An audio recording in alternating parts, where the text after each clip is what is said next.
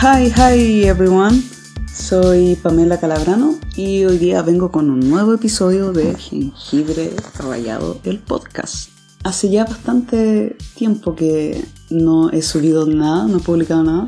Eh, vengo recién saliendo de un resfriado, así que ahora me siento más capacitada para poder grabar. Les confieso que estoy un tanto nerviosa porque es un formato de episodio distinto al que al anterior y, es de esperarse que los primeros episodios sean así, donde uno intenta y se atreve a hacer cosas nuevas y hasta que defina finalmente cuál es el modelo que más se acomoda a mí, a mi tiempo y a los temas que estoy tratando. Y este episodio es distinto porque solo me voy a centrar en la reseña o review de, de una película, que es Ready Player One. Ya lo he estado anunciando ahí por las paginitas de Facebook y por otros lados como Patreon, Instagram. A la vez quiero, no quiero quedarme solamente en eso, quiero analizar este trend o moda que no es tan moda, eh, estas eh, referencias a la cultura pop y que ha explotado últimamente en muchas series y libros y películas. Ejemplos hay muchos que podría dar, pero los más conocidos, las referencias a la década de los 80, como lo que sucede con Stranger Things, películas como It, que en el libro original fueron basadas en otra década, creo que la década de los 50. Sin embargo, la película el contexto de la historia está en la establecida en la década de los 80 y así como otras series que están sacan referencias de los 80 y es como la época popular. Y, así como esta serie y como esta película muchos otros han seguido este ritmo. Entonces hablemos de Ready Player One. Ya no más preámbulo entremos de lleno a el review de Ready Player One. Eh, una advertencia para la gente que está preocupada. La primera parte va a ser en aspectos generales, no voy a tocar eh, aspectos del plot de la película, más bien voy a hablar en, términos muy amplios, así que totalmente spoiler free para los que quieran escuchar y no han visto la película. Y ya les voy a dar la advertencia cuando empiece a tratar ya de temas más de la historia que van a hacer que no sea spoiler free. Ready Player One. Es la película dirigida por Steven Spielberg, escrita por Zach Penn y Ernest Klein, que a la vez es el escritor de la novela en la cual se basó esta película y que lleva el mismo nombre. Ready Player One es la historia de Wade Watts, que vive en un mundo distópico en el año 2044, en un mundo donde está claramente en decadencia, porque la gente ya no vive tanto en ese mundo, sino que está inmersa en un mundo virtual llamado Oasis. Básicamente es un mundo virtual donde tú tienes un avatar y puedes ser quien tú quieras ser. Eh, puedes conseguir dinero y gastarlo en ese mundo. Puedes crear lo que tú quieras con la cantidad de recursos que tú tengas. Es básicamente un videojuego en el cual todos están inmersos. Incluso eh, en el libro se detalla más ese aspecto se realizan clases en la Oasis porque es mucho más económico ofrecer ahí la educación que en, el mundo real, porque ya les decían, el mundo real está en totalmente de decadencia. ¿Por qué está así? El libro ahonda más en el tema, la película no menciona mucho respecto a eso. Un poco de disclaimer. Yo leí solo la primera parte del libro, no lo he terminado de leer, así que no puedo hacer tanta comparación con el libro como suelen hacer quizás muchos reviewers. Mm, mm, yo no lo puedo hacer porque no, no leí todo el libro. Soy mala para leer. Así que es como, yo soy como Nicanor Parra cuando dijo, no he leído el diccionario, estoy esperando que saquen la película. Así tal cual. Así soy yo. Espero que saquen la película, para mí es más fácil. Entonces, la, la, historia consiste en eso, consiste en este mundo distópico y en este oasis. Pero ¿qué sucede? El creador de este mundo, Oasis, fallece y este autor, al morir, dejó en su herencia una competencia, la búsqueda por Easter Egg o por el huevo de Pascua, que consiste en una serie de pruebas y de eh, encontrar tres llaves para abrir tres puertas que les va a permitir llegar hasta la última puerta y quien encuentre la última puerta va a poder llegar hasta el último huevo de Pascua. Y básicamente la promesa es que se va a llevar toda la herencia y todas las como acciones del Oasis, va a tener control total sobre el Oasis. Oasis. Ahí no sé qué es mejor, Oasis, Oasis, Spanglish. Imagínense la locura de, de, de, todos de esta opción de poder optar a tener el control total de Oasis, o sea, tienes el control total de la humanidad, porque básicamente todos están metidos en la Oasis. Todo se transforma finalmente en esta búsqueda por el huevo de paz. Y todos hablan de eso y todos, todo gira en torno a eso. Eh, pasan años Nadie ha descubierto nada. Estas llaves están escondidas dentro de este vasto mundo que hay en la Oasis. Imagínense que hay mundos de películas, hay mundos de, de juegos de videos, hay, y, en uno de esos tantos mundos y universos y, y lugares que ustedes se podrían imaginar, está una de las llaves y otra llave estará en otro lugar. Entonces, lo que había que hacer era tratar de interpretar o de como conocer la mente de este creador para poder encontrar las pistas. A mí me parece que es una idea, pero fascinante, uno puede explorar muchas cosas y el libro es muy entretenido. Yo lo que he leído es muy entretenido, pese a que me cuesta leer, así que se imagina lo entretenido que es. Sin embargo, una cosa es el libro y otra cosa es la película. Ahora, hablemos de la película, ya sabiendo un poco la premisa de la película, que es básicamente lo mismo. Primero, detalles. Esta película fue dirigida por Steven Spielberg, como ya les comenté. Ahora les tengo una especie de desafío. Intenten hacer una locura, o hagan una locura, o hagan lo que sea, saltar, eh, aplaudir, gritar, lo que sea, cuando reconozcan las películas que ha dirigido Steven Spielberg que les voy a pasar a nombrar. Entonces, empecemos. Desde las más recientes hasta las más eh, antiguas. De verdad que los pruebo. Intenten hacer algo, una locura, aplaudir, no sé, abrazar al gato, jugar con el perro, lanzarle la pelotita, no sé. Ya, les nombro. The Post, Lincoln, Las aventuras de Tintín, Minority Report, Munich, The Terminal, Salvando al Soldado Ryan, La lista de Schindler, Jurassic Park, Indiana Jones, E.T., Encuentros cercanos del tercer tipo y finalmente, la última locura. ¿Están preparados? Tiburón. Esta es la filmografía de este director. Impresionante. Estas películas gritan clásico, clásico, clásico, clásico. Bueno, sobre todo las más antiguas. De post, no sé si tanto, pero el resto sí. Ya. Y el guionista de esta película fue, eh, como les decía ya, Zack Penn. Es conocido por El Increíble Hulk, por X-Men The Last Stand, por Electra y El Inspector Gadget. ¿Se acuerdan de esa película? Antigua, antigua.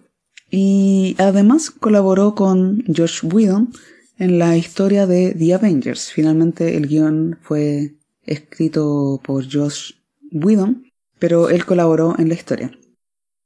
Y lo interesante dato que encontré de él es que dirigió el documental Atari Game Over. Y me acuerdo haber visto ese documental, creo que está en Netflix. O al menos que lo hayan bajado, pero estuvo en Netflix un tiempo. Y el co-guionista, perdón, es Ernest Klein. Bueno, hablemos de las cosas positivas que encuentro en la película. Alan Silvestri, que es el compositor de la música, también conocido por Forrest Gump, Capitán América, The First Avenger, eh, hizo un trabajo muy bueno. Crea una ambientación a la película que es adecuada, es agradable y es memorable, que hay poco de eso últimamente eh, a veces en la música.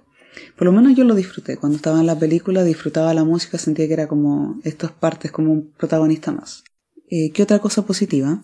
Michael Kahn y Brochard fueron los editores de la película. Uno de los aspectos quizás más positivos que puedo rescatar es la edición de la película. Muy buena, muy coherente, creo que el timing fue muy bueno. Creo que en parte a su edición disfruté la película, pese a todos los otros como detalles que encontré. Una edición muy clara, eh, con un propósito. Creo que es una correctísima edición. Y me gustó porque le dio un ritmo a la película muy bueno. De principio a fin eh, era llamativo, te mantenía entretenido, eh, no había tiempos perdidos extensos por culpa de la edición. Si se perdían ciertos momentos o escenas se notaban como innecesarias, pero eso ya por ya sea porque la actuación fue débil o porque el guion es débil, pero no no es por culpa de la edición. Así que bien ahí hicieron un muy buen trabajo. Y estuve revisando que este editor, sobre todo Michael Kahn, es recurrente en las películas de Steven Spielberg, así que es también el editor de estos grandes clásicos que le nombraba. Ya, eso respecto a los temas positivos que encontré. A mi parecer fueron entretenidos, la, película en sí me entretuvo en su mayor parte. Y gracias a estos dos elementos y a la historia de base que igual es buena, entretenida, no es la historia más genial del universo, pero entretenida. Y estas referencias que existen de la cultura pop y, poder mirar a la pantalla y ver, oh, yo entiendo eso, o yo sé de qué trata eso. Y es una especie de juego que tú haces como contigo mismo, de decir, oh, entendí eso, no entendí esto, otro. Eh, hace la experiencia llamativa, interesante. Y un poco hice este review en Leatherbox, les recomiendo esa página. Tú puedes puntuar tu, las películas del 1 al 5 en 5 estrellas y ponerles un corazón si te gusta o no. Y puedes escribir tu review de cada película. Es una plataforma muy conocida para la gente que habla inglés más que para la gente que habla en español. Ah, pero bueno, volviendo al tema, eh, los temas negativos. Yo creo que el guion es el punto más débil de la película. ¿Por qué? Es una historia que podría, tenía un potencial tremendo para ser un espectáculo cinematográfico. Y creo que los efectos especiales y esos elementos, la edición, la música, sí lo, lo consiguieron en parte, pero mm, una película no consiste solamente de esos elementos. Ejemplos de esto hay muchos. Es cosa de mirar hacia Transformers. Ah, sé que mucha gente les gusta esas películas, va al cine. Quizás quisiera hacerle la pregunta cuando ustedes salen de ver una película de Transformers, ¿recuerdan de qué trata la película? Es una pregunta muy interesante que sirve mucho hacérsela después de salir del cine, porque ahí tú te das cuenta si realmente existe o no un guion, o una historia, una aventura. De ninguna manera estoy comparando Ready Player One con Transformers. Para nada. Para los que ya me estaban crucificando.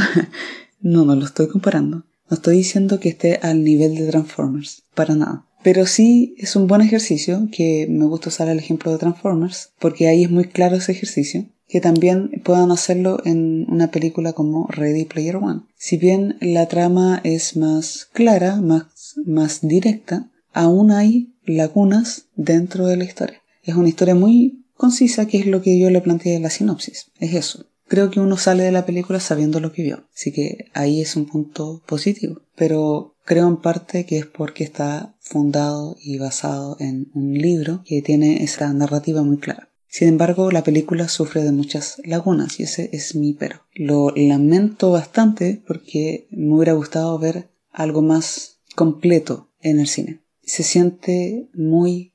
La película peca de muchas cosas. Fundarse demasiado en las referencias a la cultura pop como elementos de traer eh, emoción en el espectador, eh, sin embargo no, no se lo gana. Hay muchas formas de ganarse una emoción en el espectador y esta película no lo consigue, a mi parecer. Por lo menos conmigo tuvo ese efecto. Probablemente con mucha otra gente lo disfrutaron de principio a fin. Insisto, todos podemos ver las películas de distintas perspectivas. No fue suficiente por, estos, eh, por estas lagunas narrativas en el desarrollo de personajes. Existe Wade Watts. No sabemos, fuera de su motivación de querer tener el huevo de Pascua, no, no se plantea en el personaje, que es el personaje principal en el cual nosotros deberíamos poder relacionarnos con él de alguna forma, como para poder seguirlo durante toda la película y ser su cheerleader, de decir bien, vamos y apoyarlo, porque queremos que te vaya bien, no tenemos ese elemento. Y eso para mí es una piedra en el zapato que se mantiene, se mantiene, se mantiene durante toda la película y que es te hace sentir el clímax de la película no lo suficientemente no lo suficientemente cautivador para mí como espectador. Entonces, desarrollo de personajes débiles, lagunas narrativas. En algunas escenas que yo llegué a sufrir, diálogos expositivos, pero oh, me, me, hacían sufrir, de verdad. Eh, diálogos expositivos innecesarios que uno dice esto es lazy writing. Podrían haberlo planteado de muchas maneras, pero decidieron la forma más lazy donde digámoslo todo, total, no sé, no sé por qué. Pero bueno, es fácil criticar, insisto, es más difícil estar ahí en el papel de los guionistas y escribir, obviamente. Sufro cuando no logran pensarlo un poco más para poder traer algo más agradable, que realmente se gane en mi, mi emoción, se ganen la sorpresa, se gane mi wow, eh, etc. Respecto a las actuaciones, tenemos la de Ty Sheridan, que, interpreta a Wade Watts, Olivia Cook, Lena Wade, Philly Chao, Win Morisaki, que son los cinco jóvenes que mm, van en la búsqueda de este huevo de Pascua. ¿Qué decir de ellos? son actuaciones correctas, en el sentido que hicieron bien el trabajo, de acuerdo al guion que se les entregó. No tengo queja en ese sentido, creo que hicieron muy buen trabajo, son creíbles. Quizá uno de los más destacables para mí fue Philip Chow, me gustó su papel, fue tenía una forma de, lanzar estas tallas muy entretenido. Él resaltó respecto a estos cinco. El villano fue interpretado por Ben Mendelsohn, quien interpretó a Sorrento. Muchos dicen como las películas de los superhéroes son tan fuertes como o buenas como el villano. En cierta parte eso es muy cierto. Una historia es más atrapante cuando el protagonista tiene una mayor dificultad o obstáculo que superar y esos normalmente son elementos que los trae los villanos. Por eso un buen villano hace una buena película. Eh, Sorrento en ese sentido fue un villano también correcto. No sé cómo es en el libro, en la totalidad, porque no leí todo el libro, pero en la película por lo menos es correcto nuevamente con el guion que se le entregó. Y Ben Mendelsohn deliver, totalmente. Hacía muy buen papel de personaje típico egoísta que solo quiere todo para él. Y los demás actores como Simon Pegg que interpretó a Morrow y Mark Rylance que interpretó al creador de la Oasis Halliday llevaron adelante la película con el guion que tenían en sus manos. Y eso podría ser de los actores en cuanto a los positivos. Los negativos, eh, estaba la asistente de Sorrento. En cada escena en la que ella estaba, me desconectaba de la película y decía, mm, ¿verdad que estoy viendo una película? Entonces no lo supo vender para mí. Y además que siento que su personaje fácilmente podría no haber estado. Spoiler, spoiler, spoiler. Esa es mi alerta. Spoiler, spoiler, spoiler. Ya.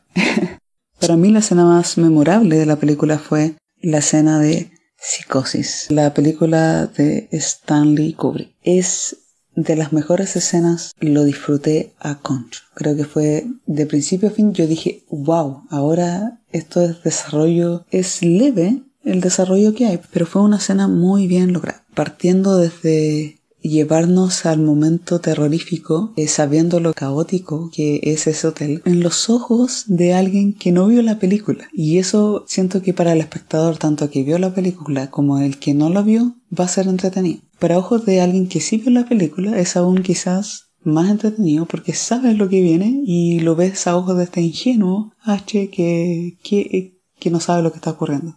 Creo que fue la, el uso de, de referencias a la cultura pop más satisfactorias. Te logró meter en ese lugar. Me gustó también de que fuera H quien encontrara de una forma no tan expositiva, sino que te lo mostraron, te mostraron el cuadro de donde mostraban a Halloway junto a la chica con la cual, no recuerdo el nombre, con la cual fue a una cita, y lo muestran ahí en esa foto gigante en ese hotel. Y ahí él dice, oh, ¿qué es esto? Entonces uno lo ve junto con él y lo descubre junto con él. Incluso hasta podrías verlo antes de que él lo viese. eso es un buen guion, a diferencia de las primeras pruebas, donde Wade va a este museo y mágicamente dentro de toda la lista gigante de cosas que hay en la mente de, de Holloway, encontró justo la pista y justo la mención y justo la escena y justo el comentario y, justo se dio cuenta es como es demasiado. Y él lo dice todo. Tú, no, te dan esa chance de tú descubrirlo antes porque además esto es muy al principio de la película donde apenas tú conoces algo de Holloway, apenas te hablan de él, de quién es él, eh, no te logran como dar una introducción real tanto a Wade como a Holloway, entonces básicamente te exponen todo, te dicen todo lo que está sucediendo y uno no tiene oportunidad de nada. Siento que podrían haber hecho una mejor introducción para poder haber planteado esa resolución de la primera prueba que fuese una resolución más satisfactoria. Creo que una carrera de autos es solamente el espectáculo de la carrera, pero no se siente espectacular porque no sabes lo que está pasando, es todo caótico, aparece Kong, aparece Jurassic Park. Sin duda es súper entretenido. Y es entretenido que te envuelvan, eh, te envuelvan en eso a principios de la película, pero a, costo, a costa de un desarrollo de personajes y de un buen guion. En fin, por eso la importancia de esta segunda prueba y de cómo logramos entre todos descubrir, hey, mira, está el cuadro donde está Holloway con la niña. Por eso esa escena creo que es completísima. Hay escenas de acción, hay chistes, hay más referencias, pero bien ganadas. Y cómo logran conseguir la llave es bien logrado. Muy buena escena. Es el aspecto positivo. Ahora, volviendo a lo negativo, ya con argumentos de spoiler de la película, hay personajes que no se desarrollan completamente. Ya les comentaba que Wade no lo desarrollan en su totalidad. A mi parecer, se desconoce sus motivaciones. Hasta muy avanzada la película quizás uno puede ver, pero tampoco realmente conoces al personaje. La historia entre Morrow y Holloway no la desarrollan completamente. Esta amistad, esta disputa, esta traición que existió entre ellos, tan solo como que se deja entrever pero no lo no ahondan más allá. Que al final de la película el personaje principal diga tú eras la clave, morro, tú eras la última como pista. Ya no recuerdo cuál fue la frase textual que dijo. Cuando en realidad la película no ahonda más en ese tema. No sé si hubo escenas eliminadas donde estaba eso, pero siento que era algo importante de establecerlo antes y faltó en este caso el recurso del setup, reminder y payoff. ¿Qué quiere decir ese recurso? Es establecer algo muy a principios de la película o a mitad de la película o de la historia, lo que sea, y luego recordar a la audiencia para luego hacer el payoff, como el pago final, no sé cómo traducirlo.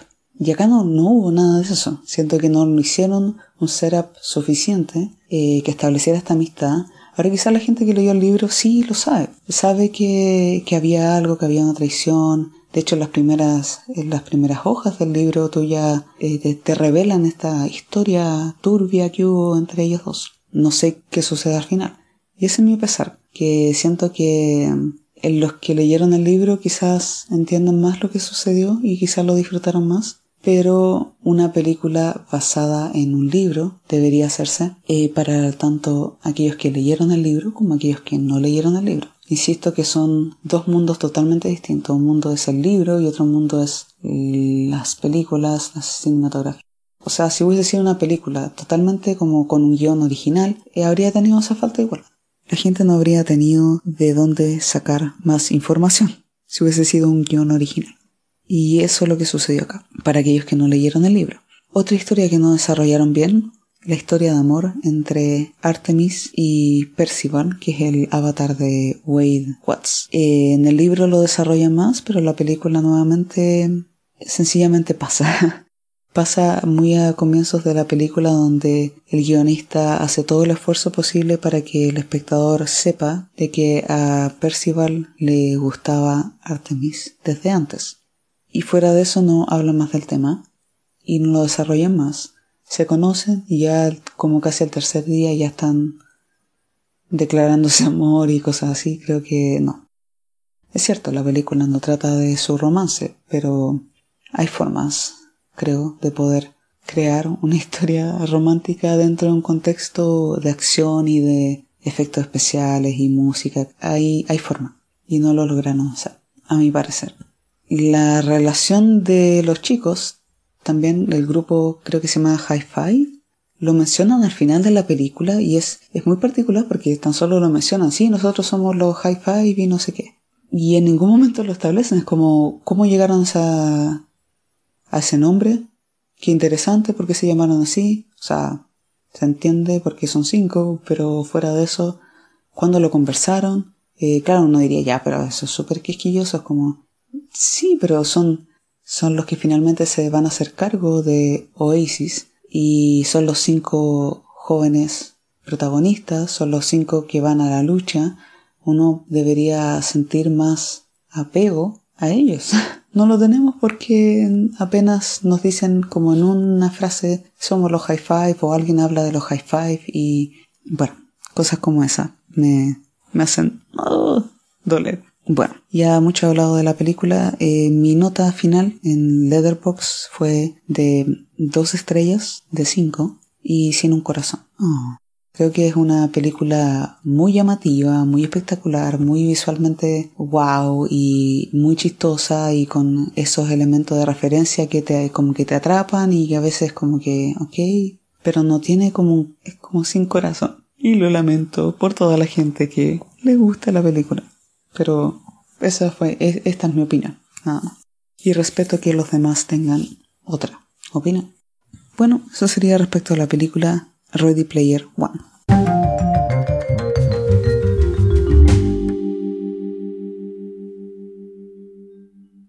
¿Qué, les parece a ustedes esto de las referencias a la cultura pop? Siempre ha existido. Pero quería revisar un poco el logro conseguido por la serie Community. Es una serie que es producida por los hermanos Rousseau y creo que son conocidos ellos por pequeñas películas que se llaman Capitán América, El Soldado de Invierno, eh, eh, Capitán América Civil War y, ahora próximamente Avengers Infinity Wars. Ellos. Eh, Dan Harmon fue el creador de la serie, que tuvo seis temporadas, las últimas con harto sufrimiento, pero lograron conseguir las temporadas. Como es una frase conocida de la serie, Six Seasons in a Movie. Seis temporadas y una película. Así que estamos todos esperando la película. Bueno, esta serie, no voy a hablar de qué trata la serie, pero la serie es un ejemplo de referencia a la cultura pop constante y bien logrado. Personajes usualmente van a nombrar aspectos de la cultura, músicos, artistas, sucesos en la historia, eh, sobre todo un personaje que es muy nerd, aunque siento que todos los personajes son un poco de nerd, em, pero uno de ellos en particular, Abed, que a veces utiliza lo meta para poder hablar de ciertas cosas, cree en los universos paralelos, eh, y los episodios hablan de eso. Hay episodios donde están todos sentados en una mesa, van a, a jugar, y aprovechando que dados, uno de ellos decide lanzar el dado para señalar quién de los del grupo tiene que ir a buscar una pizza. ¿Ya? Entonces cada uno representaba un número y el resultado que saliera, esa persona tenía que ir a buscar la pizza. El episodio consistió en seis realidades paralelas como resultado del lanzado de ese dado. Increíble. Uno de los episodios más memorables. Entonces lanzaba un dado y pasaba, caían en el 2 y mostraban qué sucedía si el personaje que tenía el número 2 tenía que ir a buscar la pizza. Volvían atrás y lanzaba el número 3 y mostraban qué sucedía si el número 3 iba a buscar y así. Pero pasa de todo y es genial ese episodio. En otro episodio, en el colegio en donde estaban, en un colegio comunitario de, de estos que existen en Estados Unidos, hicieron entre todos ya no me acuerdo por qué, tengo que ver el capítulo de nuevo cuando tenga tiempo, una guerra de paintball. Y lo grabaron como en el estilo típico estilo de guerra. También grabaron otro episodio estilo como documental. Esa serie es un ejemplo de cómo se puede hacer referencia a la cultura pop de una manera bien desarrollada. Toma los elementos y los usa correctamente.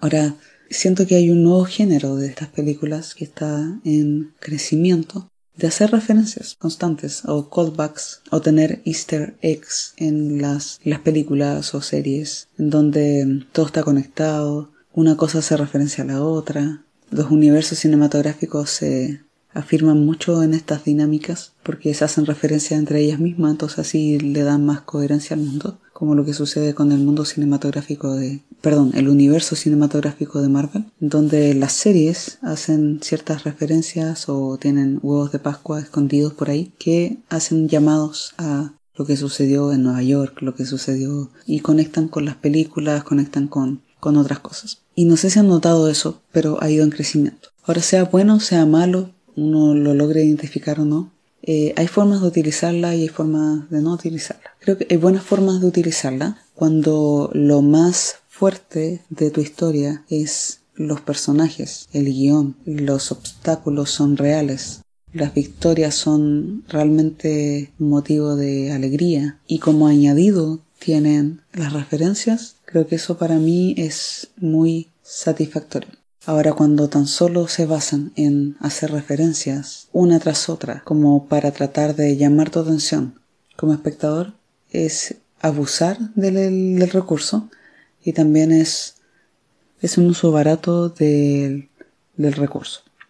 Yo siempre estaré agradecida de una buena historia, que sea coherente, que tenga una aventura, que sea entretenido, y que a la vez tenga estas inclusiones. Sobre todo si las logro identificar, porque te hacen sentir genial, pues te hacen sentir como que, o como Capitán América dijo, I understood that reference.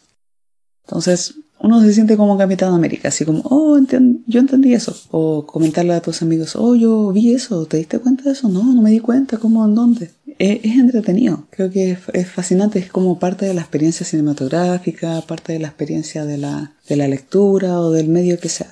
Cuando es usada de forma barata, no es satisfactorio, sino que es agotador, es decepcionante, te quita, te saca del momento, te distrae Ahora esa es mi opinión. No sé qué piensan ustedes. Eh, ¿Les gustan las referencias? ¿Logran identificar esa, esas referencias o se les va? Me gusta el momento en el que estamos viviendo, en que se le está dando un mayor realce a películas nerd, donde antes era como visto feo, como ah, tú eres el nerd y como motivo de burla, y a muchos nerds les daba temor, tenían, eh, tenían estos problemas sociales porque eran rechazados por su comunidad. Creo que ahora se ha ido expandiendo y ampliando esta, esta como tribu urbana gigante mundial en que ya todos en cierta medida somos nerd en algo.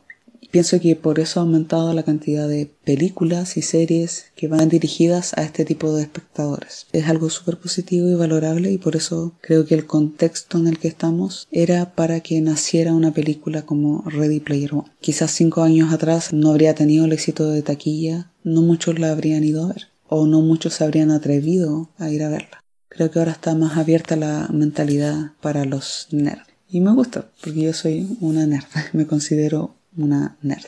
Y siento que cada uno lo somos. Como reflexión quisiera dejar muy al estilo Zachary Levi, que es uno de los propulsores de el ser nerd y que el ser nerd no significa que tengas que ser visto como un bicho raro, sino más bien llevar la palabra nerd a todos los ámbitos del conocimiento, en el sentido de que todos podemos ser nerd sobre algo. El tipo nerd que le encanta las matemáticas y que todo su mundo gira en torno a las matemáticas, es un nerd de matemáticas.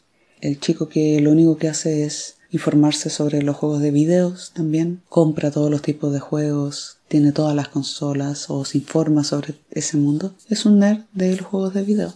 Hay nerd de, de series, de películas, nerd del café, como yo, amo el café. Entonces finalmente todos somos nerd de aquello que nos apasiona.